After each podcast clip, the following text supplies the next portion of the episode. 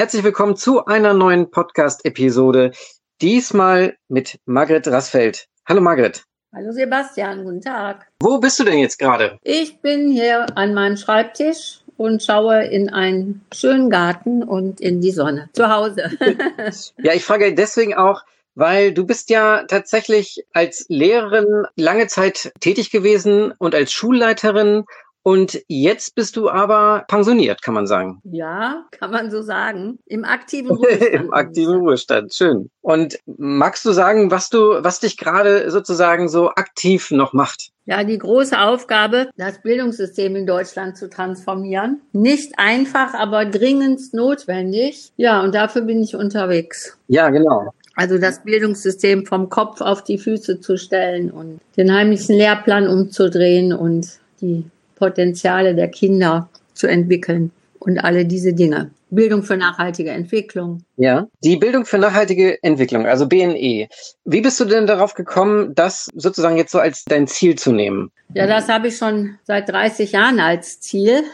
weil es BNE schon 30 Jahre gibt. 1992 war ja die erste große Weltkonferenz für Umwelt und Entwicklung in Rio de Janeiro. Das Abschlussdokument hieß Agenda 21, was zu tun ist im 21. Jahrhundert. Und da wurden alle die auch jetzt noch aktuellen Herausforderungen beschrieben, von Artenerhaltung bis Klima. Und äh, da spielte Bildung und Schule auch schon eine große Rolle, weil wir in diese Transformation vom Höher, Schneller, Weiter in eine Kultur des Wir und von Sinn und von Nachhaltigkeit. Wenn wir dahin gehen wollen, dann müssen wir auch ein Bildungssystem entwickeln, was nicht ausgerichtet ist auf Unterricht, Hausaufgaben, Test und schneller, effizienter, Bestnote, in Konkurrenz gegeneinander und so weiter. Das hatte man erkannt, dass für einen so großen gesellschaftlichen Wandel in Einstellungen und Haltung ein Wandel des Bildungssystems notwendig ist und hatte dann im Anschluss von Rio eine große Kommission beauftragt, um Jacques Delors, eine internationale wissenschaftliche Kommission, und die sollte herausfinden, wie müssten denn eigentlich dann die Schulen gestaltet sein. Und die haben 96 dann den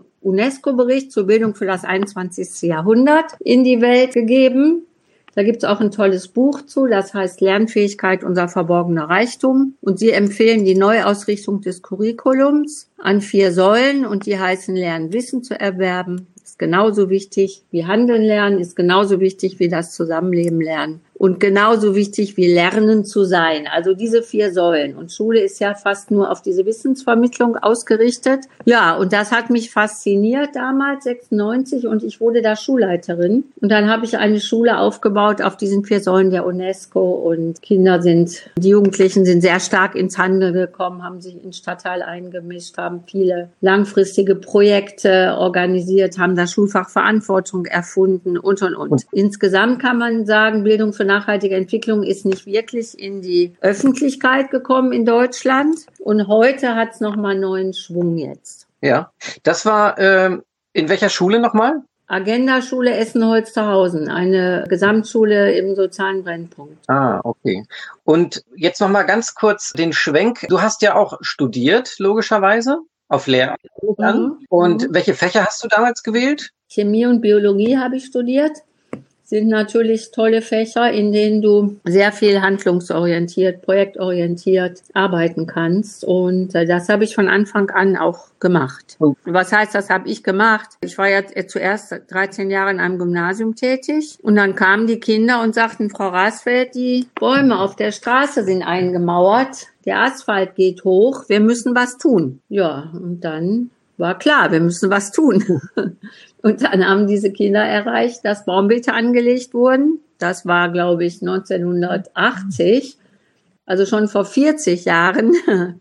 Und haben dabei sehr viel gelernt über Bäume, aber auch wie man sich politisch durchsetzen kann und dass sie selbstwirksam sein können. Und von solchen Dingen haben wir viele gemacht. Also das heißt, ich habe die Ideen und das, was die Kinder für wichtig hielten, dafür habe ich einfach den Raum gegeben, und habe da gesehen, wie fit die sind, wie die kooperieren, wie, wie viele Ideen die haben, dass sie sich einsetzen wollen, dass sie Verantwortung übernehmen wollen.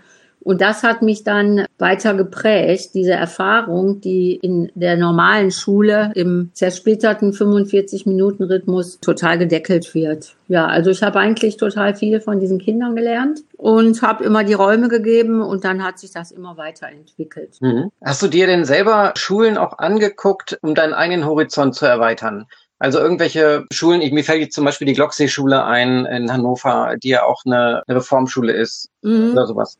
Nee, habe ich, hab ich nicht gemacht. Das war damals auch, glaube ich, noch nicht so üblich. Ich kannte einiges wie die Laborschule Bielefeld aus äh, Publikationen. Ähm, ja, ich kenne allerdings viele Schulen, weil ich dann schon 1990 in die Lehrer- und Schulleiterfortbildung gegangen bin und da auch viel gemacht habe. Und da kriegt man ja mit, wo es hakt, wo die Schulen stehen, wie, wie groß die Ängste sind, wie, wie zerstritten viele Kolleginnen auch sind und wie die Lehrkräfte hin und her gerissen sind zwischen Schulbuch durchkriegen und anders arbeiten wollen.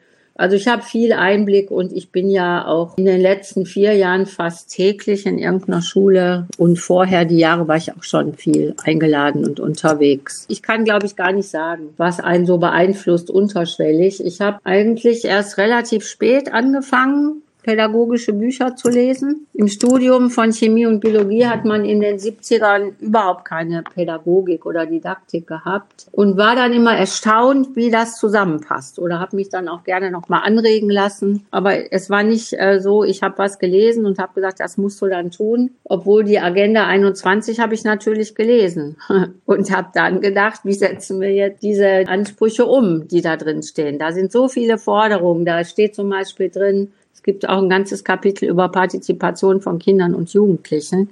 Wie gesagt, von 92.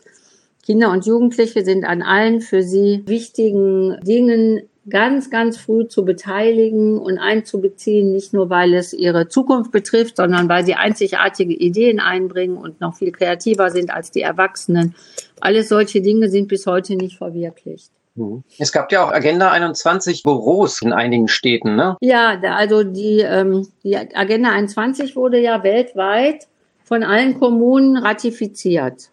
Also jetzt nicht nur von Deutschland, sondern die einzelnen Städte und Kommunen haben die ratifiziert und am Anfang war das ein richtiger energetischer Aufschwung. Die meisten Kommunen haben Büros eingerichtet, haben in den verschiedenen Ressorts der Stadtverwaltung dann auch entsprechende Arbeitsgruppen eingerichtet und so. Also ziemlich viel ist da passiert. Die haben sich ja untereinander vernetzt. Ich habe auch in Essen da sehr, sehr viel mitgewirkt in allen möglichen Bereichen. Und irgendwann hat sich das totgelaufen. So nach 10, 12, 13 Jahren hat sich das ziemlich totgelaufen. Ich glaube, in Hannover ist noch eine aktive Gruppe. In Augsburg war ich neulich.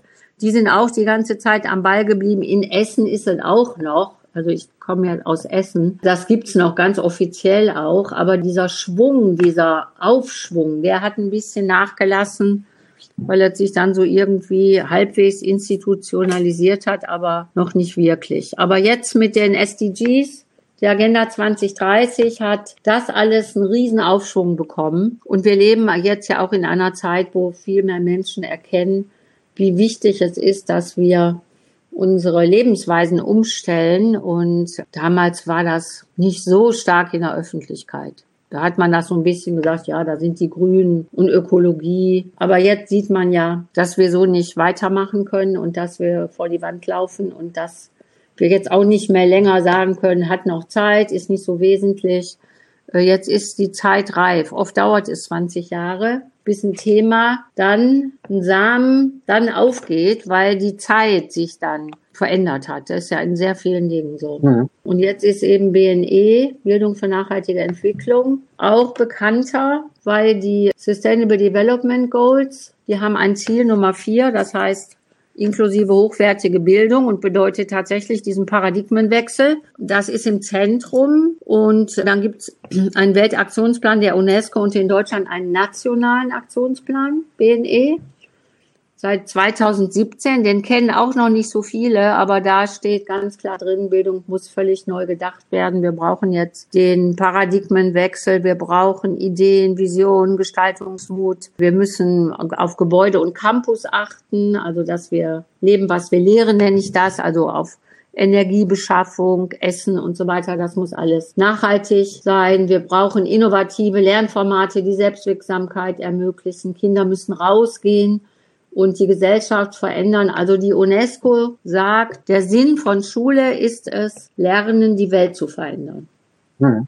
Das ist jetzt der Sinn von Schule. Das ist aber wirklich noch nicht durchgesickert. Auch die Ministerien, die kennen auch manchmal diese Dinge nicht, die dann verabschiedet werden und bis die durchsackern in die verschiedenen Ressorts und so weiter. Das dauert auch oft sehr, sehr lange. Deswegen muss man alles tun, um diese Botschaft und diese neue Ausrichtung, den Paradigmenwechsel tatsächlich zu verbreiten. Und leider ist das bei BNE nicht automatisch der Fall.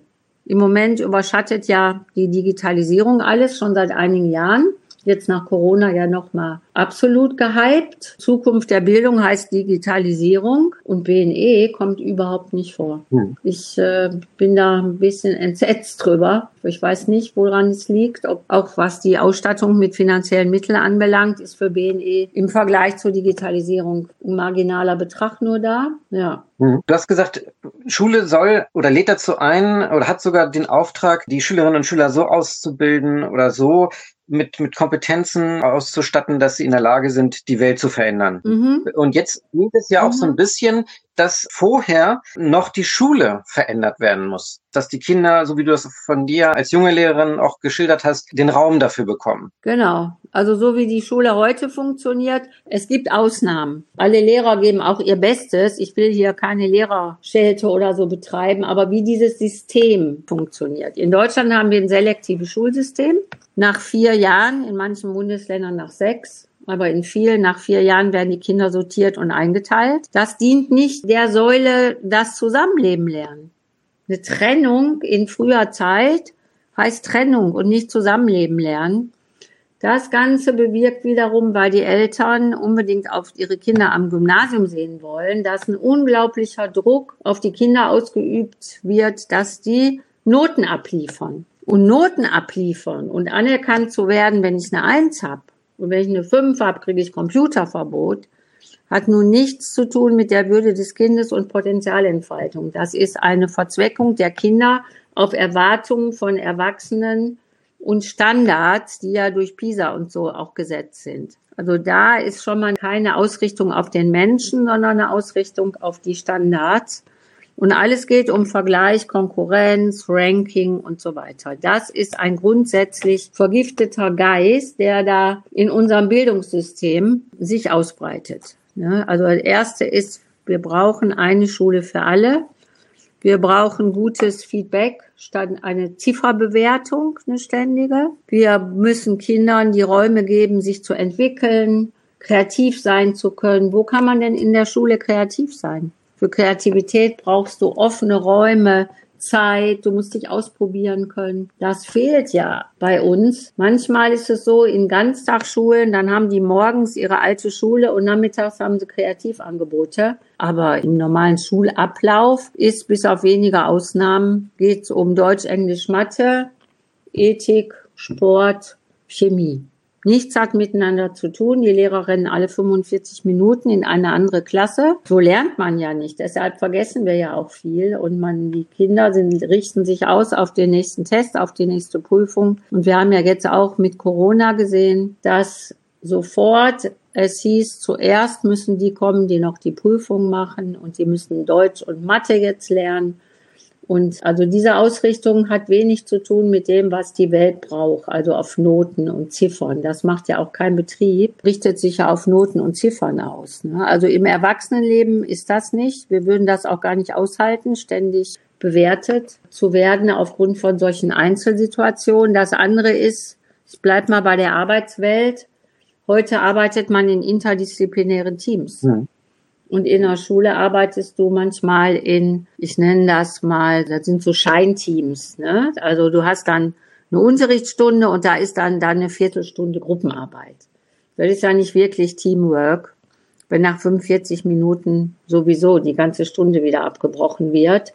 Also längerfristig an herausfordernden Aufgaben in Teams zu arbeiten. Ich kann nicht verstehen, dass man so stolz ist auf ein Abitur, ja, dass man einem jungen Menschen die Reife bescheinigt, weil er in bestimmten Fächern Gutes abliefern kann. Wir müssten doch den jungen Menschen herausfordernde Aufgaben geben, die du nur im Team lösen kannst und wo du etwas in die Welt bringst. Also ich würde vorschlagen, dass man sein Abi zukünftig nur kriegt, wenn man mindestens zu einem SDG eine Lösung erarbeitet hat.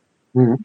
Solche. Die meisten, ja, es ist keine Vision da, keine, wozu machen wir das alles? Das ist ja auch das, was die Schüler oft sagen. Ich hab, bin ja immer U-Bahn gefahren, dann höre ich ja, worüber die sich so unterhalten. Ne? Was hat das überhaupt für einen Sinn und sollen wir schwänzen oder ich lass mich mal schnell deine Hausaufgaben abschreiben oder oder. Also die die meisten Schüler gehen gerne in die Schule, weil sie da Freunde treffen. Und dieses, boah, heute lernen, ich da was ganz Tolles und heute kann ich mich da wieder irgendwo reinfuchsen und tüfteln und Neues herausfinden und meinen Leidenschaften nachgehen. Das ist meistens nicht der Fall, weil ja diese Schulbücher die Fragen vorgeben und die Themen und nicht das Leben und das, was von Interesse ist. Mhm. Ja. Was haben wir noch? Ja, und die Lehrer leiden da auch drunter, denn die sind auch zersplittert. Mancher Lehrer, manche Lehrerin hat am Tag fünf Klassen. Manchmal hat man sogar sechs Stunden.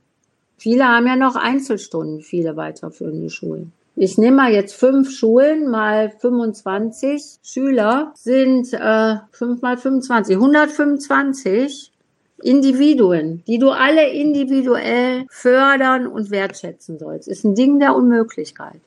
Deswegen greifen ja viele Lehrer dann auf die Arbeitsblätter zurück, die die Schulbücher mitliefern, weil die können sich nicht auf 125 einstellen. Also nicht in diesem alten System. Und deswegen müssen wir, und die, so deshalb werden auch so viele Lehrer krank. Die rennen dann noch über den Hof, wieder in die nächste Klasse. Dann haben sie wieder ein total anderes Thema. Das müsste man sich mal in der Arbeitswelt vorstellen. Alle 45 Minuten springst du auf, gehst in eine andere Abteilung, sitzt da für 45 Minuten, rennst wieder drei Stockwerke runter, würden sich alle an den Kopf fassen.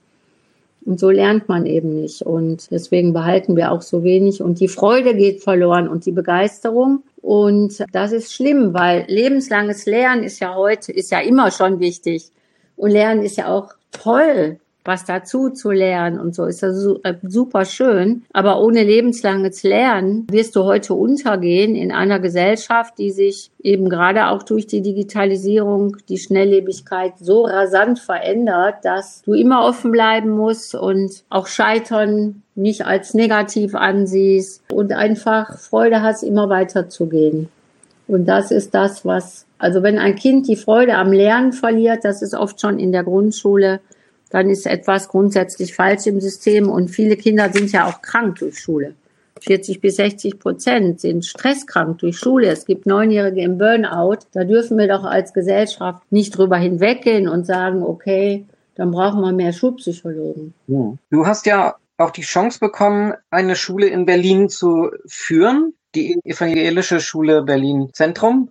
Hast du sie mitgegründet oder war sie schon da und du bist hinzugekommen und hast sie sozusagen umgemodelt? Nee, die ist, also da, die Geschichte ist so, dass nach der Wende haben einige Eltern, die auch so Bürgerrechtler waren und sich an der Wende mitbeteiligt haben, sich politisch eingemischt hatten, die haben eine Grundschule gegründet in Berlin, eine kleine Grundschule, die war einzügig und die war vom Träger her dann später bei der Evangelischen Schulstiftung angesiedelt.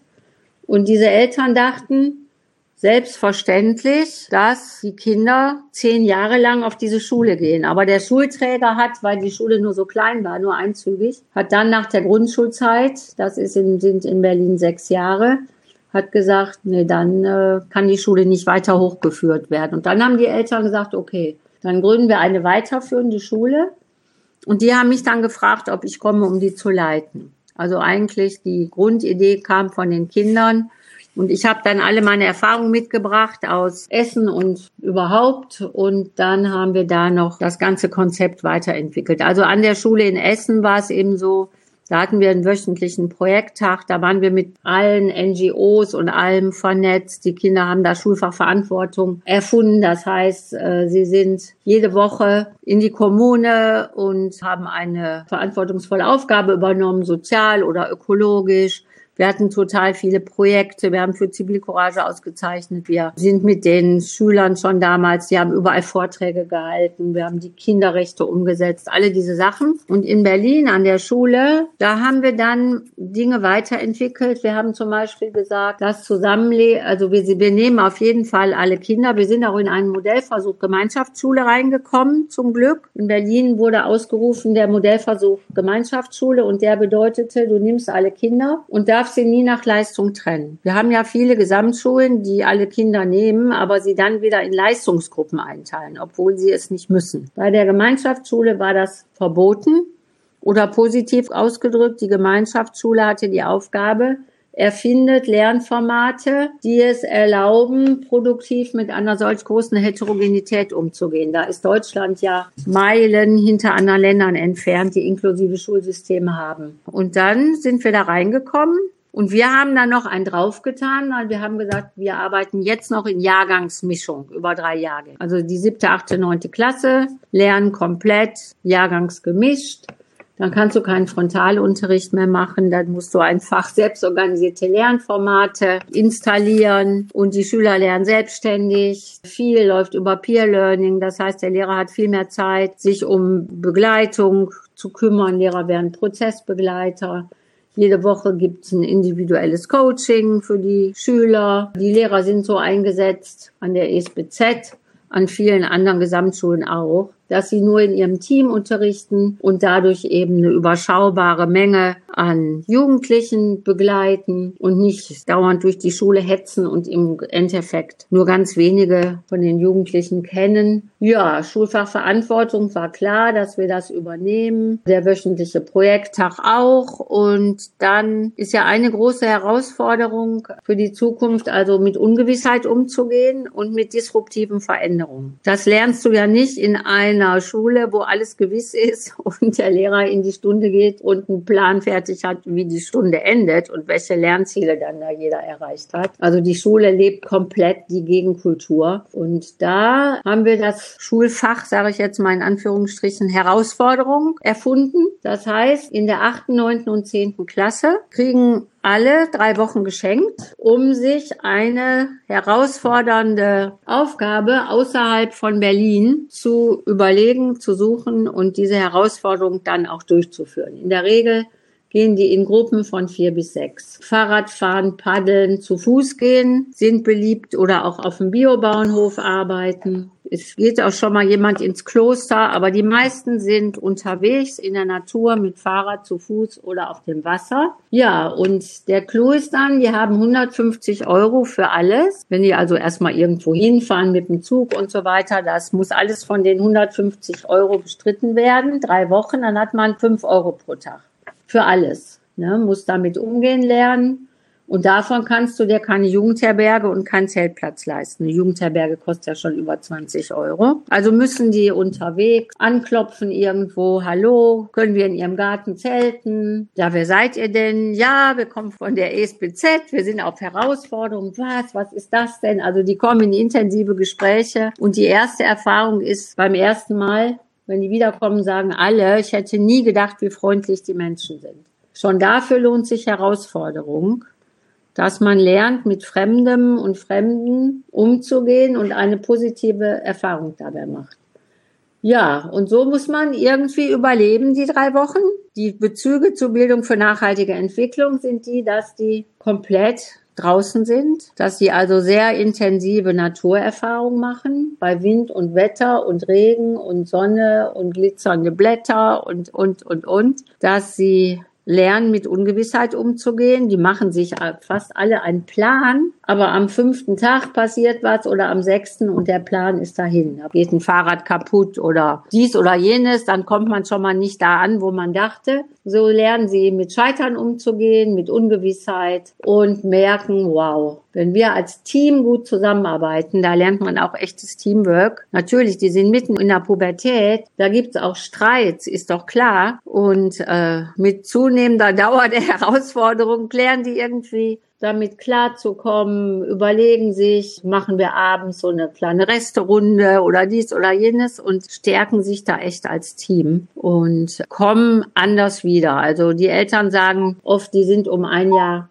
gewachsen. Also Herausforderung, du lernst auch Entrepreneurship-Geist, Unternehmensgeist, Risikobereitschaft und auch das zu schätzen, was du zu Hause hast. Denn du hast ja kein warmes Wasser, keine Dusche, allzeit verfügbaren Kühlschrank und so weiter. Du lebst ja sehr reduziert und die lieben alle die Herausforderung und dann merkst du plötzlich, zum einen, in welchem Luxus wir hier leben und zum anderen, manche merken dann auch, ob wir den ganzen Scheiß, so überflüssiges Zeugs, was du alles hast, aus dem Konsum heraus, ob du das überhaupt brauchst. Und die gehen jetzt seit vier Jahren auch ohne Handy. Also sind dann auch drei Wochen nicht auf Social Media und finden das ganz toll, weil die Besseres zu tun haben. Mhm.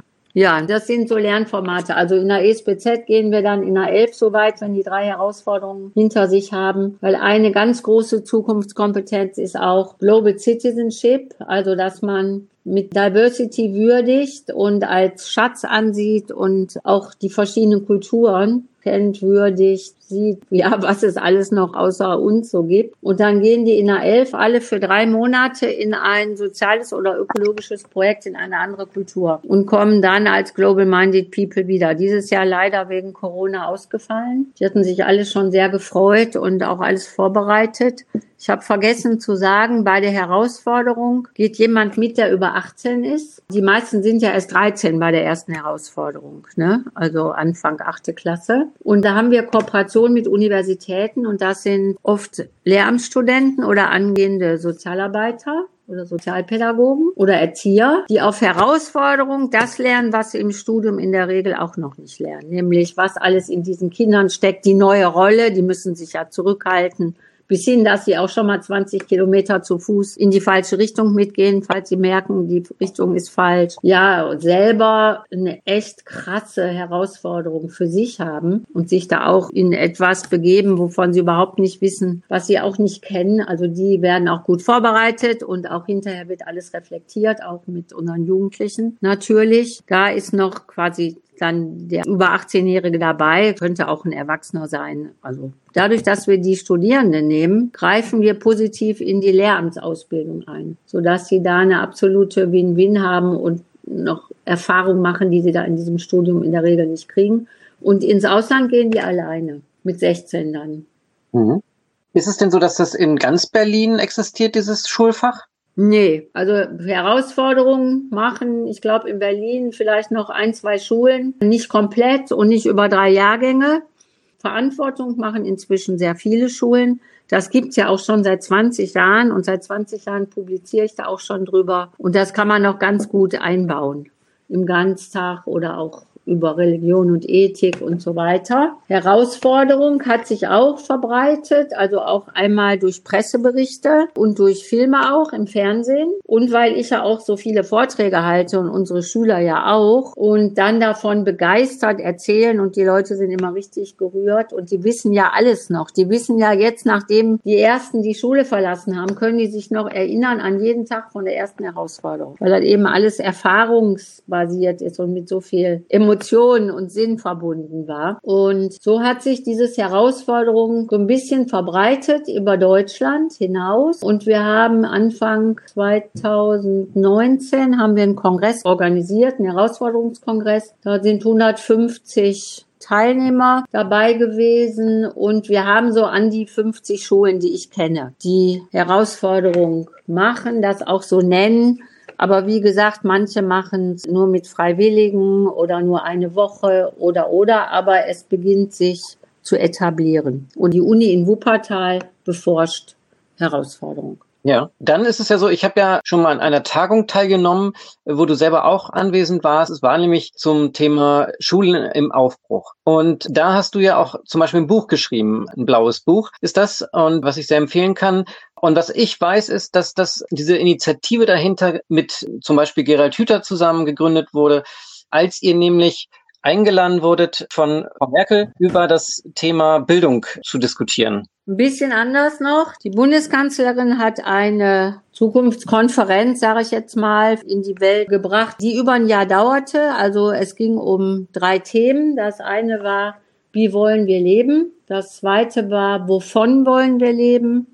Und das dritte war, wie wollen wir lernen? Zukunftsdialog nennt sich das. Und die Dialoge haben zum einen Experten geführt, also pro Themenfeld gab es sechs sogenannte Kernexperten. Und bei äh, dem Lernthema war eben Gerald Hüther, Stefan Breidenbach und ich dabei. So haben wir uns auch kennengelernt. Wir haben dann wiederum kleine Tagungen gemacht, wo wir uns wieder andere zu eingeladen haben. Und zum Schluss war auch noch die breite Öffentlichkeit aufgerufen, sich übers Internet mit zu beteiligen, äh, Vorschläge einzubringen und so weiter. Und beim Lernen ging es jetzt von der Wiege bis zur Bahre. Also da war auch die berufliche Bildung, äh, ein Feld war digital. Und die Bundeskanzlerin darf ja gar nicht äh, sich in Schule einmischen. Wir haben ja strengste Länderföderation. Deswegen durf, mussten wir immer Schule vermeiden und Lernorte sagen und so weiter. Ja, es war toll. Wir haben auch eine Menge da entwickelt. Aber danach wussten wir, dass von oben nichts kommen wird eben auch genau aus diesem Grund, Deutschland hat es schwer, eine Vision für Bildung zu entwickeln, weil wir im Länderföderalismus sind. Bildung total parteipolitisch ist in Deutschland. Kommt eine andere Partei ins Bildungsministerium, wird oft viel wieder umgeschwenkt in eine andere Richtung. Die eine Partei ist für das dreigliedrige Schulsystem, die Förderschulen zu behalten. Die nächste Partei ist für die eine Schule für alle und so weiter. Also da geht es wenig um Pädagogik, da geht es um Parteipolitik und die Kultusminister, Kultusministerien, die sind noch ausgerichtet auf den alten Geist von höher, schneller, weiter, mehr, nämlich wo steht mein Land im Ranking bei PISA oder bei Vergleichsstudien. Und der hat die beste Bildung, das Land hat die beste Bildung, wer da oben steht. Zum Beispiel Bayern, Sachsen, sowas, ja. Die stehen da ganz oben. Da guckt man aber nicht, wie sind die da hingekommen und wie viel Selektion hat vorher stattgefunden und wie viele Kinder in Kinderarmut leben da und so weiter. Da guckt man nur auf die Ergebnisse dieser standardisierten Prüfungen. Da guckt man auch nicht, sind die fähig, in Teams zu arbeiten und solche Dinge alle. Ja, so ist Deutschland leider noch ausgerichtet. In Finnland zum Beispiel ist das anders. Sie haben ja ein inklusives System, wie auch Schweden und Dänemark. Da geht es darum, ich kriege Kinder und die begleite ich zehn Jahre und guck, dass ich das Beste aus jedem raushol. Und nicht nach der vierten Klasse wird eingeteilt und jetzt kommt der Druck und die Eltern schleppen ihre Kinder in der dritten Klasse zur Nachhilfe, damit sie bessere Leistungen abliefern. Ja, und so hat Finnland jetzt ja auch eingeführt das Phänomen Lernen also interdisziplinär in Projekten an bestimmten Themen, fächerübergreifend zu arbeiten. Das wäre in Deutschland gar nicht möglich, dass ein Bundesbildungsministerium so eine Vision setzt. Und deswegen ist es bei uns schwer, aus dieser verzwickten Lage, sag ich jetzt mal, herauszukommen, die wir uns selber geschaffen haben. Und beim Digitalpakt hat man ja gesehen, wie schwierig es war, dass der Bund den Ländern Geld gibt. Da gab es ja dann die Widerständler, Herr Kretschmann an der Spitze und so weiter, die das auch immer wieder hinausgezögert haben und eine Wahnsinnsangst haben, der Bund könnte sich in die Länderbildung einmischen. Ja, und das finde ich sehr, sehr antiquiert. Wir, wir haben die SDGs, es geht um weltweite Zusammenarbeit. SDG Nummer 17 ist neue Form der Zusammenarbeit und Kooperation, neue Form des Organisationslernens. Und wir hocken da im Mittelalter. Oder auch wenn man jetzt die Digitalisierung sich, da kriegt man ja viel drüber mit, auch öffentlich, wenn man sich das anschaut, statt dass man eine gute Cloud-Idee entwickeln, die dann an alle weitergegeben werden. Macht jedes Land sein eigenes Süppchen, gibt da viel Geld rein und da ist wenig Kooperation. Also das sind alles Haltungen, die weder zur neuen Arbeitswelt noch zur Transformation der Gesellschaft beitragen. Mhm. Ach so, und daraufhin, jetzt weiß ich, ich habe ein bisschen ausgeholt. Und deswegen haben dann Gerald Hüther, Stefan Breidenbach und ich haben dann nach dieser Erfahrung gesagt, von oben wird es nicht kommen in Deutschland, also müssen wir eine Bottom-up-Bewegung organisieren, was ja auch viel besser ist, wenn Schulen vor Ort selber Ideen haben. In den meisten Bundesländern hat man sehr viel mehr Freiheit, als man denkt, also als man sich nimmt, sage ich jetzt mal. In manchen Bundesländern ist es ein bisschen schwieriger. Wir organisieren ja diese Bewegung und unterstützen die. Und diese Bewegung haben wir Schule im Aufbruch genannt und haben dann mit einer Bundespressekonferenz begonnen. Und kurz darauf bin ich mit Gerald Hüther und acht Schülern und Schülerinnen, achte Klasse waren die, sind wir einmal durch Deutschland gefahren, zehn Tage elf Städte. Und das war schon umwerfend. Damit hatten wir nicht gerechnet. Wir hatten jeden Abend Veranstaltungen äh, öffentlich und jeden Nachmittag waren wir entweder bei irgendwelchen Bürgermeistern und Ratssitzungen oder auch in Schulen, haben mit den Schülern und den Lehrern gesprochen, den Eltern. Wir haben da immer volle Häuser gehabt. Ich weiß noch, in Dortmund passten nur 600 Leute in den Saal. Die standen über fünf Straßen Schlange. In München 1200 Menschen, in Bayreuth am nächsten Tag 1400. Danach waren wir uns sehr sicher, dass die Sehnsucht nach einer neuen Lernkultur richtig groß ist und die Leute begeistert sind und zu Tränen gerührt sind. Die Kinder auf der Bühne haben die natürlich sehr angerührt und berührt in dem, was sie da begeistert auch erzählt haben. Aber dass die Bilder fehlen, wie es aussehen kann, weil wir so von unserer alten Schule geprägt sind, dass, glaube ich, nur wenige auf solche Lernformate kommen wie Herausforderungen zum Beispiel. Ne? Und das Ganze umdrehen und sagen, wenn wir lernen müssen, mit Ungewissheit umzugehen und mit Veränderungen, wie könnte dann Lernformat aussehen? Muss ja nicht Herausforderung sein, kann ja auch anders aussehen. Und ich hatte schon ein Buch geschrieben über die ESBZ, das heißt Edu Action, wo sehr genau die Lernformate beschrieben werden, die Erfahrungen, wo viele Zitate von Kindern, Eltern, Lehrern auch drin sind. Und dann haben wir dieses kleine Büchlein geschrieben, Schule im Aufbruch was so angelegt ist, dass wir zuerst die Herausforderungen der Zukunft beschreiben. Also das Buch ist hochaktuell, jetzt schon sechs Jahre alt, weil da sind wir jetzt gerade. Die stehen jetzt jeden Tag in jeder Zeitung, die Herausforderungen der Zukunft. Dann beschreiben wir, warum das alte Bildungssystem nicht geeignet ist, die zu lösen. Dann kommen ein paar sachliche Dinge wie nationaler Aktionsplan und UNESCO und so weiter. Und dann beschreiben wir, welche Elemente und Haltungen vor allen Dingen geht ja um Beziehung, um andere Rollen, um anderen Sinn von Lernen und Bildung, wie das geschehen kann. Ja, und Schule im Aufbruch hat sich dann ausgeweitet. 2014 auf Österreich ist da auch sehr, die Österreicher sind sehr, sehr aktiv. Dann Polen also die haben auch eine eigene Geschäftsführung und auch eigene Websites. Also in Polen auch und auch unter der neuen Regierung haben die sich nicht beirren lassen.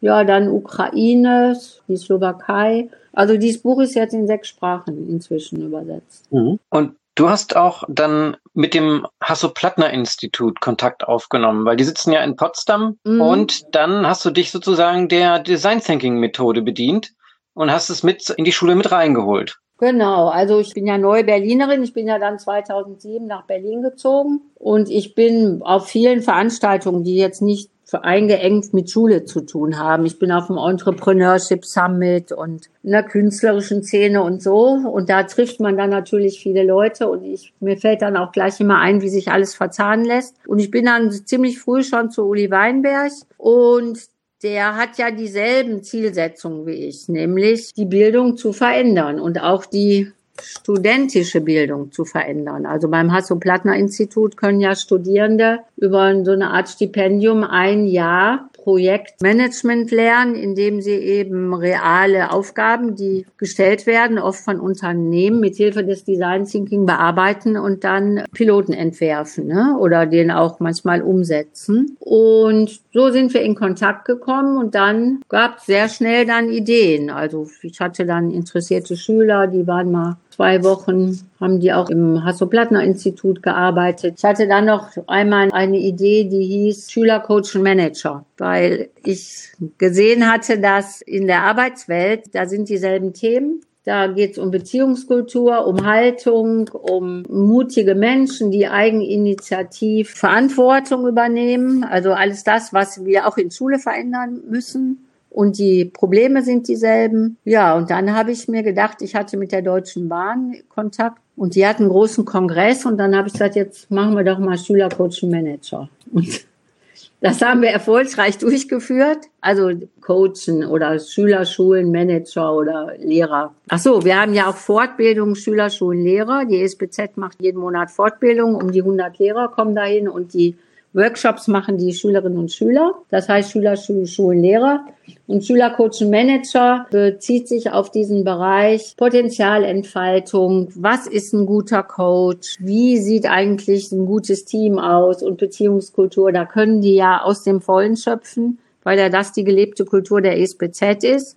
Und wenn dann so 13-Jährige einfach auch mal erzählen, wie sie lernen und Fragen stellen, die stellen ja ganz andere Fragen, zu denen sich Erwachsene ja oft gar nicht trauen. Da kommt richtig viel raus. Ja, und dann haben wir eins gemacht, da war ein großer Bericht in der Wirtschaftswoche drüber. Da hatten sich ein paar Unternehmer ich glaube, HRler oder Leute, die hatten selber ein kleines Unternehmen gemeldet und wir haben dreitägige Fortbildung mit Design Thinking gemacht und die Jugendlichen haben dies Design Thinking angeleitet. Das war auch total klasse. Ja, und so haben wir ab und zu die Studenten auch in die Schule geholt und Design Thinking verankert. Und dann gibt's noch etwas, also die Leute, die früher im Team von Schule im Aufbruch waren, also die Schule im Aufbruch als Organisation mitgeholfen haben aufzubauen, die haben dann das Education Innovation Lab gegründet. Und das Inno Inno äh, Education Innovation Lab ist ja richtig, richtig, richtig gut in innovativen Lernformaten, auch in ähm, im ganzen Bereich Digitales mit SDGs zu verbinden und mit Sinn zu verbinden anbelangt.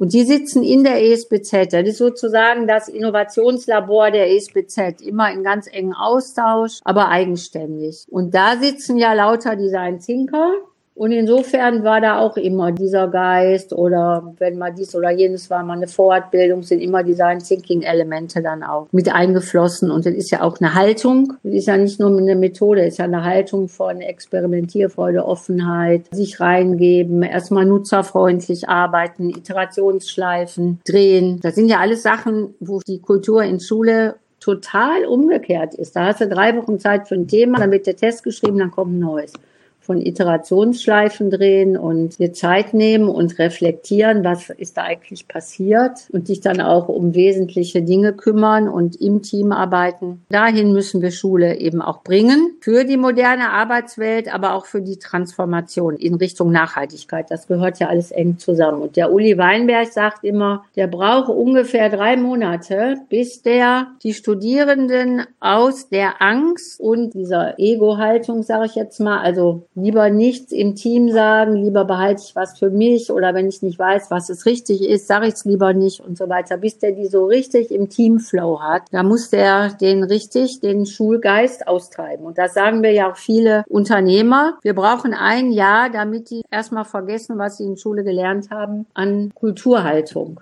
Ne? Mhm. Und dafür strengen wir uns alle an. Das ist verrückt. Und dafür werden Kinder krank. Ist alles gut gewesen, was wir gemacht haben. Deutschland hat ein gutes Bildungssystem aufgebaut. Für das letzte Jahrhundert war das gut. Aber jetzt müssen wir einfach auf eine andere Stufe gehen. In Wertschätzung von all dem Alten, nämlich A, digitale Mündigkeit und B, ähm, Transformation in Nachhaltigkeit. Und dafür brauchen wir eine komplett neu gedachte Schule und Bildungslandschaften. Also die Expertise ist ja da. Die Lehrer sollen ja gar nicht alles selber können. Die müssen das Ganze öffnen und die ganze Expertise, die rund um die Schule existiert, einfach reinlassen. Ne? Deswegen habe ich ja gerade den Friday auch erfunden, um da so eine Brücke zu bauen für alle Schulen. Ja, der Friday, magst du da was drüber erzählen? Ja, also ich komme nochmal zu unserem Ursprung zurück. Es geht jetzt darum, zu lernen, die Welt zu verändern. Und dazu brauchst du Experimentier- und Freiräume und Handlungsräume, um dich zu erproben, um dir Wissen anzueignen, ins Handeln zu kommen. Und etliche Schulen im Aufbruch haben schon einen Tag in der Woche Projektlernen etabliert. Das heißt dann, man hat ein Thema über mehrere Wochen und die Jugendlichen suchen sich in Gruppen eigene Forscherfragen und haben dann mehrere Wochen Zeit, da richtig zu, zu arbeiten und eben auch mal was richtig Gutes in die Welt zu bringen. Aber dann ist das Projekt zu Ende und dann kommt ein neues Thema. Und ich habe schon so oft erlebt, dass eigentlich, ich sage mal als Beispiel, wir hatten 2008 das Thema Plastik, da war gerade der Film Plastic Planet, glaube ich, rausgekommen und die haben da alle zu gearbeitet gearbeitet, tolle Sachen auch entwickelt, also ihr Wissen in Theaterstücke und alles Mögliche umgesetzt, Leute aufgeklärt, dies und jenes gemacht. Und dann habe ich gedacht, ja, aber jetzt müsste es ja eigentlich anfangen. Jetzt müsste es ja darum gehen, die Schule plastikfrei zu machen und den Stadtteil und dieses und jenes. Und dann gab es aber ein neues Thema. Ne? Und man kann auch nicht immer alle begeistern. Also wenn wir jetzt den Raum gehabt hätten, hätten vielleicht einige total gerne und mit Leidenschaft daran gearbeitet, jetzt die Schule plastikfrei zu machen, aber andere eben nicht. Man kann nicht immer 30 für ein und dasselbe begeistern. Ja, und der Friday ist sozusagen eine Weiterentwicklung, eine geöffnetere und heißt vier Stunden jede Woche zusammenhängt an einem Tag, mindestens vier Stunden, man kann auch gerne sechs machen, für den Lernbereich Zukunft, also sozusagen die SDGs. Ja, die Zukunft kommt ja nicht vor im Schulbuch. Schulbücher sind ja immer zurück. Zehn Jahre, Lehrpläne, alles ist immer zurück, vergangenheitsorientiert. Jeden Tag wird Neues erfunden, erforscht. Die ganzen Sachen zum Beispiel vom Cradle to Cradle und so, bis die mal in Schulbüchern sind müssen wir noch lange warten. Ja, und der Friday ist jetzt ein, also quasi der Tag, die vier Stunden mindestens, wo Kinder und Jugendliche sich mit relevanten Themen und ihren Fragen dazu auseinandersetzen können. Meinethalben, da gibt es eine Schülergruppe, die sagt, überall wird von Klimawandel gesprochen. So richtig habe ich das aber auch noch gar nicht verstanden. Was ist denn eigentlich? Und lädt sich jemand von Scientists for Future ein, der Ihnen dazu was erklärt oder andere. Ne? Also A, Wissen. Ich mache mich kundig und B, ja, was machen wir denn jetzt? Wie können wir denn dazu beitragen zur CO2-Reduktion von mir aus oder zu anderem Artenvielfalt erhalten, Insekten schützen und so weiter ins Handeln kommen? Ja, und dadurch, dass du die vier Stunden hast, kannst du natürlich gut mit anderen zusammenarbeiten, mit NGOs, mit Künstlern oder auch mal zum Imker gehen oder du baust irgendeine Solaranlage, entwickelst etwas, brauchst dazu mal bestimmte handwerkliche Expertise, holst du die die Eltern rein oder aus einem Unternehmen Leute. Also das nennt man Bildungslandschaft. Also alles nutzen, denn lernen kannst du ja überall. Was wir ja machen, ist, Kinder lernen überall und dann sind die schulreif und werden in einen Kasten gesperrt. Tür wird zugemacht und dann wird alles zerstückelt und dann müssen sie Tests schreiben. Und das Leben ist abgeschnitten. Und jetzt müssen wir dieses Leben eben wieder öffnen und die ganze Expertise, die da ist, nutzen aber alles Wissen nutzt auch nichts, wenn es nicht ins Handeln führt. Und dazu ist der Friday da. Und da können sich dann so Gruppen bilden, meinethalben, ich sage mal ein Beispiel, es war neulich in einer Schule, dann kam so ein kleiner Fünfklässler und sagte, ich würde so gerne einen Biokiosk hier in unserer Schule aufmachen. Wenn ich das in meiner Klasse sage, lachen mich alle aus. Wenn die Schule den Friday hätte, dann würde der einen Zettel hängen, ich hätte Lust, einen Biokiosk aufzubauen und dann melden sich fünf andere, die da auch totale Lust drauf haben. Und die sind dann die Gruppe, die sich dahinter klemmt und auch noch am Wochenende dafür arbeitet. Ne? Oder unsere Schüler hatten neulich sich mit veganer Ernährung auseinandergesetzt. Die haben am Wochenende gekocht, Filme gemacht, darüber einen Blog betrieben, alles ins Netz gestellt. Da war der Tag nicht mit Schulende beendet. Die hatten da so eine Lust drauf. Und das wäre jetzt auch gerade in Corona-Fernunterricht, solche kleinen Projekte zu machen. Vielleicht so im Bereich auch Gartenanbau, sich da kundig zu machen, Pflanzen helfen Pflanzen. Wie können wir hier so permakulturmäßig unser ganzes Schulgelände umgestalten oder, oder. Also die Themen kommen von den Jugendlichen und die Lehrer müssen lernen, jetzt loszulassen. Sonst denken sich die Lehrer ja mal alles aus. Deswegen ist äh, der Friday eine sehr starke transformative Kraft. Lehrer müssen das Vertrauen haben und den Kindern zutrauen, dass sie ihre Themen finden und in die Prozessbegleitungsrolle gehen. Und deswegen wollen wir jetzt einen Modellversuch machen, den wir auch auswerten. Und der Friday kommt super gut an bin da jetzt schon Jahr mit der Idee unterwegs. Ich habe noch keinen gefunden, der den nicht gut fand. Manche Schulen sagen dann, ja, aber dann fehlt uns eine Stunde Mathe oder dann fehlt uns so eine Stunde, wie soll denn das gehen? Und manche sind total kreativ und etablieren den, weil du ja die ganzen Metakompetenzen am Friday lernst, die du lernen sollst und nicht in einer vorgeplanten Unterrichtsstunde oft eben nicht erwirbst. Ja, und der macht Lust und öffnet diese Schule wieder ins Leben und dieses Lernen, die Welt zu verändern, kann an dem Friday stattfinden. Wir müssten irgendwann dann jeden Tag Friday haben, aber so ein so ein großes System umzuändern. Da brauchst du manchmal deine ersten positiven Erfahrungen, dass du dann auch glauben kannst, dass Kinder ohne Druck und Noten und selbstbestimmt und mit Freude tatsächlich lernen und du erkennst die nicht mehr wieder. Ja. Mhm. dazu ist der Friday da. Und ganz aktuell bist du auch mit Landesregierungen, sage ich jetzt mal, im Austausch. Kannst du da was drüber erzählen? Ja, also ich bin intensiv im Austausch mit Niedersachsen. Mit Niedersachsen hatte ich schon vorher durch die Fortbildung, die wir in der ESBZ gemacht haben und so weiter, gab es da schon so eine kleine Bewegung und auch Schulen, die sich schon richtig umgestellt haben. Deswegen habe ich Niedersachsen genommen und habe dann, nachdem der nationale Aktionsplan verabschiedet war, als bildungspolitisches Programm sozusagen, da habe ich alle Schulen angeschrieben und habe sie eingeladen, so unter dem Motto, wer sich transformieren möchte, wer in diesen Whole School Approach, so, so wird das genannt, gehen möchte, der kann sich melden und wir gucken dann, dass wir eine Gemeinschaft bilden und Schule im Aufbruch unterstützt. Und da haben sich 80 Schulen gemeldet, damit habe ich überhaupt nicht gerechnet. Also alle mit Schulleitung schon direkt gekommen. Ja, und die haben so kleine regionale Netzwerke, haben sich da gefunden. Niedersachsen ist ein Flächenland, da sind ja große Abstände zwischen den einzelnen Regionen. Und mit 20 Schulen gehen wir in so einen intensiveren begleiteten Prozess. Und dann bin ich ins Ministerium. Zu der Claudia Schanz, das ist die Referatsleiterin für den äh, Bereich BNE. Und habe so erzählt, dass da jetzt die Schulen interessiert sind. Und die haben sich auch ja gerade damit befasst, wie können wir vorgehen, dass Schulen ja mal mutig sind und mal in neue Lernformate auch gehen. Und seitdem arbeiten wir sehr, sehr gut zusammen.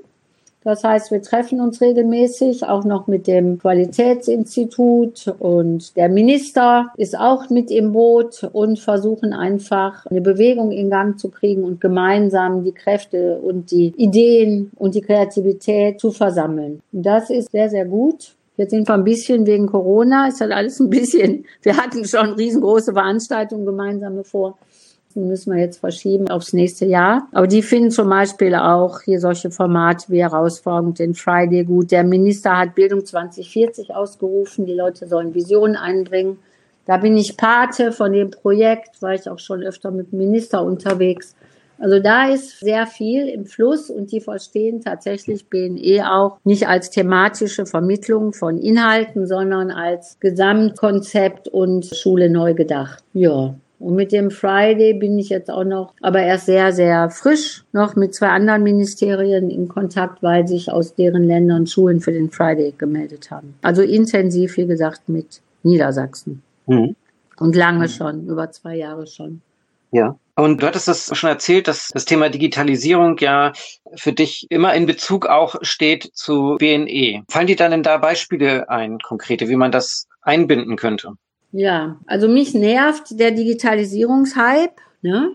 Weil plötzlich Digi, Digi, Digi, Digi, Digi, ohne, ohne Ausrichtung, ohne Ethos, ohne Sinn, wozu denn das alles? Und also ich sehe die große Chance, dass tatsächlich der alte Unterricht aufgebrochen werden kann, Lehrer mehr in die andere Rolle gehen können. Aber ich sehe auch die andere Gefahr, dass wir haben ja Software ohne Ende und die Leute wollen die auch alle verkaufen und so dass wir dieses System Unterricht, Hausaufgaben, Test, Gleichschritt, Standards beibehalten und das Ganze wird ein bisschen schöner, weil digitale Medien eingesetzt werden, also digitales Unterrichtsmaterial. Weil ich habe schon auch von den großen Schulbuchverlagen gesehen, Auftakt, eine Abbildung aus unserem E-Book Arbeitsphase 1, blub, blub, blub, Arbeitsphase 2, ein Erklärfilm, Arbeitsphase 3, Zusammenführen der Ergebnisse und Hausaufgabe anschauen einer Website, die der Lehrer ausgesucht hat.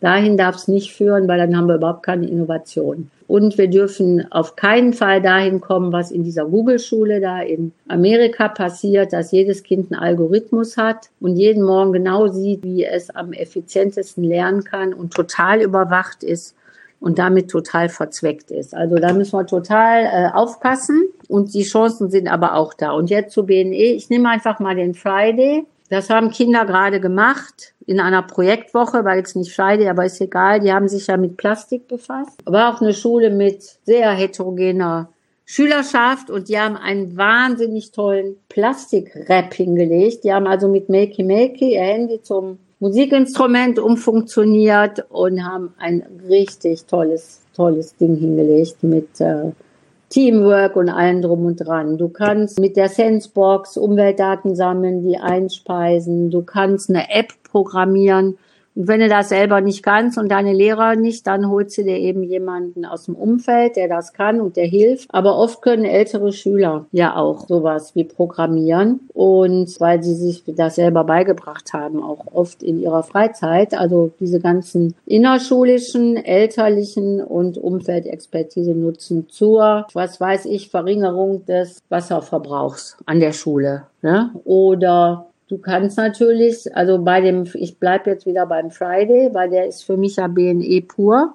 nämlich lernen, die Welt zu verändern, selbstorganisiert lernen, Dinge in die Welt bringen, sinnstiftendes Tun, Handeln lernen und so weiter. Bei der Wissensaneignung lernst du ja auch zu unterscheiden zwischen Fake News, wo finde ich gutes Material. Da wollen wir auch unterstützen über unsere Friday-Seite, weil uns bisher manchmal verloren im World Wide Net. Du lernst dich auszutauschen. Du lernst Projektmanagement. Da können auch digitale Pfade bei helfen. Das entwickeln wir auch gerade. Es gibt sowas auch schon, ne, dass du eben so geguidet wirst. Dann, nehme jetzt mal dieses Projekt Aula von der Marina Weißband. Da kann sich ja jeder Schüler demokratisch in die Schule einbringen. Und die, die sonst nicht trauen, was zu sagen, haben die gleiche Stimme wie andere. Solche Dinge auch, total wichtig. Sich austauschen mit anderen Schulen, über Plattformen oder sonstiges deine Ideen verbreiten und dich mit anderen zusammentun. Läuft sicherlich auch über digitale Möglichkeiten. Was fällt mir noch ein? Ja, ein E-Book machen über, von mir aus jetzt über Plastik, ja, oder übers Artensterben, wo ein Podcast einsprechen. Wir machen ja auch gerade hier einen Podcast, den verbreiten. Ja. Mhm. Also diese Tools, es gibt tolle Tools und die jetzt für was Sinnvolles einsetzen und dann noch für etwas, was dich gerade interessiert.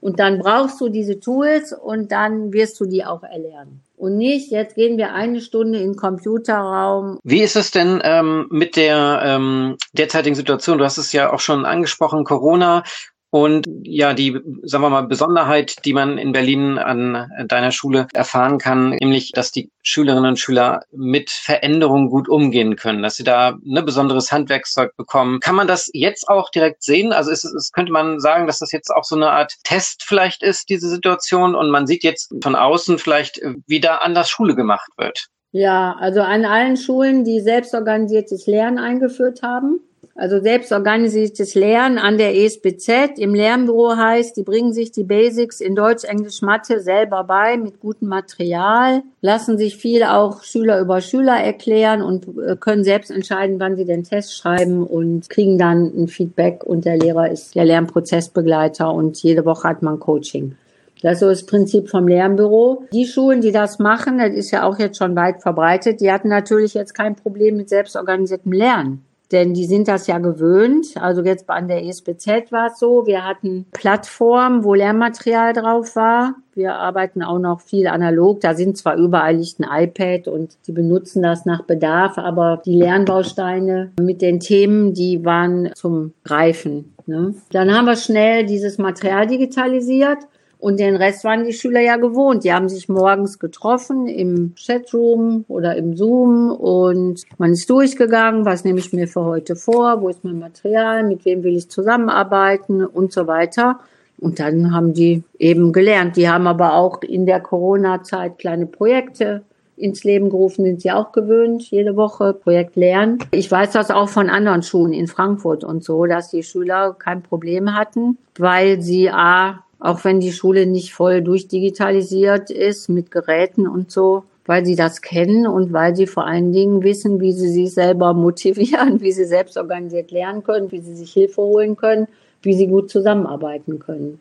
Ja. Mhm. Und also man hat das ja jetzt total gesehen, auch die soziale Kluft, abhängig von der sozialen Herkunft. Einige haben jetzt die Möglichkeit und haben Geräte, andere gar nicht. Die einen leben beengt, die anderen haben eine große Wohnung und können in den Garten gehen. Also ist ja nochmal wie vieles andere richtig hochgespült worden. Und ich habe jetzt auch schon in Nordrhein-Westfalen, glaube ich, und Niedersachsen, das ist der gleiche Text, die haben ja Plan ABC gemacht und Plan B ist hybrides Lernen mit Distanzlernen, Präsenz und Distanz. Und da steht beim Distanzlernen, wenn ich mich recht erinnere, so viel offene Aufgaben und kleine Projekte wie möglich. Und es macht wenig Sinn, da so Mathepäckchen abzuarbeiten. Mhm.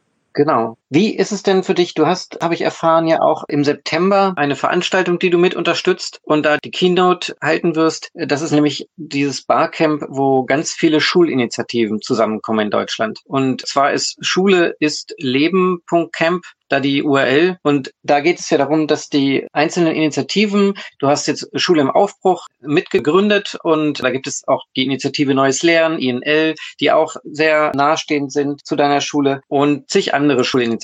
Das Ziel ist es ja, diese gesamten Initiativen auch mal zusammenzubringen, sodass sie sich vernetzen können, voneinander erfahren können und äh, dadurch natürlich auch Synergieeffekte erzielt werden können. Genau. Magst du darüber was erzählen? Du, ich weiß da gar nicht so viel drüber. das, das ist ja ausgegangen von der Coaching-Initiative. Franz Neumeier, der hatte, glaube ich, die Idee, den kenne ich ja auch schon zig Jahre. Und ich finde die Idee gut. Also es gibt ja schon etwas, wo die sich alle treffen. Bundesverband Innovativer Bildungsprojekte, BIP. Da sind so um die 80 auch. Aber wenn er jetzt da nochmal das Ganze vielleicht ein bisschen stärker über digitale Möglichkeiten in die Vernetzung bringen will und mit Barcamps und so weiter die Leute tatsächlich in Bewegung, Berührung bringen will, ist ja gut. Viele wissen nicht voneinander oder haben nicht die, also ich glaube, manche wissen doch auch schon viel, weil wer jetzt eine Schule gründen will, der recherchiert auch überall und so.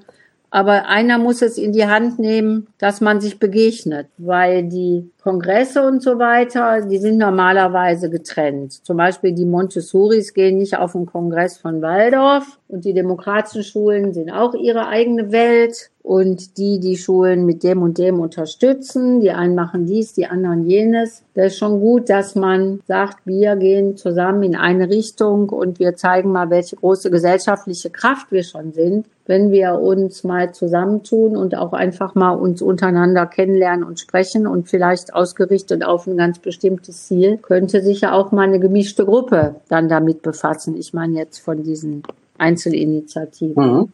Verbänden. Ja, insofern finde ich das richtig gut. Und Barcamp ist ja auch eine Methode, wo, wenn es gut vorbereitet ist und gut läuft, auch was bei rauskommt. Und da bin ich auch sehr gespannt und wie es dann auch weitergeht. Man hat ja jetzt beim Hackathon, wir für Schule, hat man ja gesehen, was in einer Woche alles passieren kann. Das war ja sowas von beeindruckend, dass sich da 6000 Menschen, die sich wildfremd sind, im Großen und Ganzen, welche Produkte die da in einer Woche entworfen haben. Irre. Mhm. Ja. Ja, und dazu ist eben so ein Kultusministerium nicht fähig.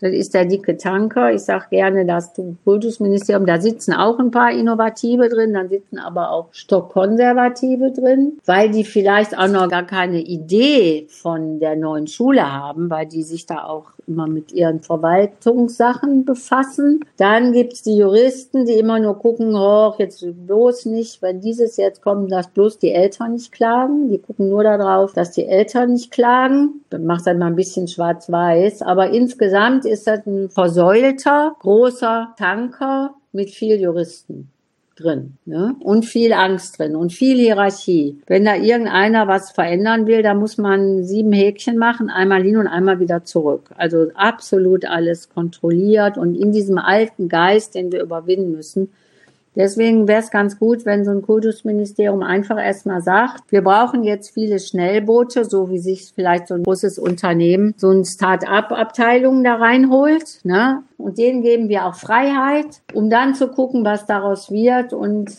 dann kann sich nachher allmählich das Ganze bewegen. Damit wäre schon viel getan, wenn die Ministerien sagen, wir brauchen jetzt hier mal so ein paar Schnellboote, damit der große Tanker nicht nur weiter schippert, sondern Anregung kriegt und sieht, was los ist und die Angst verliert und dass ein Kultusministerium sich schnell verändern kann. Ähm, ist, glaube ich, schwierig, weil da geht es immer um Wählerstimmen und dies und jenes und dann wird geguckt und alles ist bürokratisch eingestielt. Wir sind ja auch in der Bürokratie überhaupt noch nicht digitalisiert. Ja alles viel Aufwand, der da bürokratisch durch über Kontrolle ausgeübt wird. Dabei ist ja die neue Haltung Vertrauen und Vertrauen auch in Ungewisses. Ja, und deswegen ist gut, wenn wir solche, sowas wie den Hackathon auch haben oder wie jetzt die Konferenz, von der du gerade gesprochen hast. Alles richtig gut. Neue Erfahrungen einfach sammeln. Aber generell reicht mir das ehrlich gesagt nicht aus. Wir können jetzt nicht noch zehn Jahre warten und noch mal eine ganze Schülergeneration in diesen Erfüllermodus groß werden lassen und in Ausrichtung auf Bestnoten. Und die Unis müssen sich ändern. Also wir müssen überall parallel jetzt dies Neue entwickeln. Und wir dürfen nicht warten, bis es kein Numerus Clausus gibt, ehe die Oberstufe so verändern, dass nicht alle auf die 1,0 aus sind, sondern wir müssen überall dies Neue schaffen. Und da vermisse ich die Eltern mit starker Stimme, weil Eltern und auch Eltern als Wähler können sehr viel bewirken. Das haben wir gesehen bei G8 und G9. Eltern haben G8 rückgängig gemacht. Und ich erlebe ja eben, dass die Eltern auch alle in diesem Alten mitlaufen, weil sie nichts anderes kennen, aber auch genauso aufgerüttelt werden können und dann sagen, oh wow, das wäre noch nie bewusst gewesen, was wir da eigentlich machen, welches System wir uns da gebaut haben. Da müsste man ihn auch noch auf breiterer Basis erreichen. Und ich finde, dass die Unternehmen sich viel zu wenig einmischen. Wenn ich ein Unternehmen bin, dann kommen die alle angerannt, was, so kann Schule sein, das gibt's ja gar nicht, wir brauchen solche Schulen. Und dann gehen die wieder in ihren Alltag und vergessen das. Und wenn die Probleme haben mit Eigeninitiative, Verantwortungsübernahme und Veränderungsbereitschaft, dann kriegen die nicht den Dreh, wo das herkommt. Dass das aus dieser alten Schule kommt. Das habe ich auch schon oft bemerkt, dass, dass dieser Gesamtzusammenhang, dass der vielen gar nicht deutlich ist. Ja, herzlichen Dank. Ja, jetzt haben wir hier echt lange geredet. Ja, du hast, ich finde, so ein tiefes Wissen und so viel Erfahrung da drin, das ist einfach sehr schönes, äh, dir zuzuhören, weil du einfach so vieles auch miteinander verbindest. Und dadurch, dass es mich sowieso alles interessiert, ja, bin ich einfach sehr im Aufnahmemodus, im wahrsten Sinne des Wortes. Und ich hoffe, die Podcast-Zuhörenden auch. Und dass wir den Menschen darunter auch wieder Mut machen, aktiv zu werden, so wie du das auch beschrieben hast. Egal ob Elternteil, ob man im Schulsystem drin ist oder ob man Schüler oder Schülerin ist, dass man jetzt sozusagen die Zeit nutzt, um mit der Veränderung mitzugehen und mitzugestalten. Genau, Mut. Mut ist ein Schlüssel. Also der große Sinn, wozu, sind für mich die SDGs, eine nachhaltige Welt. Schlüssel, mutig sein. Was kann denn passieren? Gar nichts kann passieren. Mhm. So. Ja, also ich wünsche allen zum Abschluss, ich habe ja so eine kleine Mutkarte, die kann ich jetzt nicht verteilen, weil wir ja hier telefonieren, sonst verteile ich die immer. Mut zum Träumen steht da drauf, Mut zur Verantwortung. Kann man sich in die Tasche stecken und hat so einen kleinen Anker, wenn man mal wieder kleinmütig wird. Also ah. bleibt mutig, seid mutig, sucht euch Mitstreiter und dann geht's los. Prima. Nochmal vielen, vielen Dank und ich werde auf jeden Fall dabei sein beim Barcamp. ja, schön, da treffen wir uns. Gut. Ja. Bis dann, Sebastian. Bis dann. Mach's Tschüss. Gut. Ciao.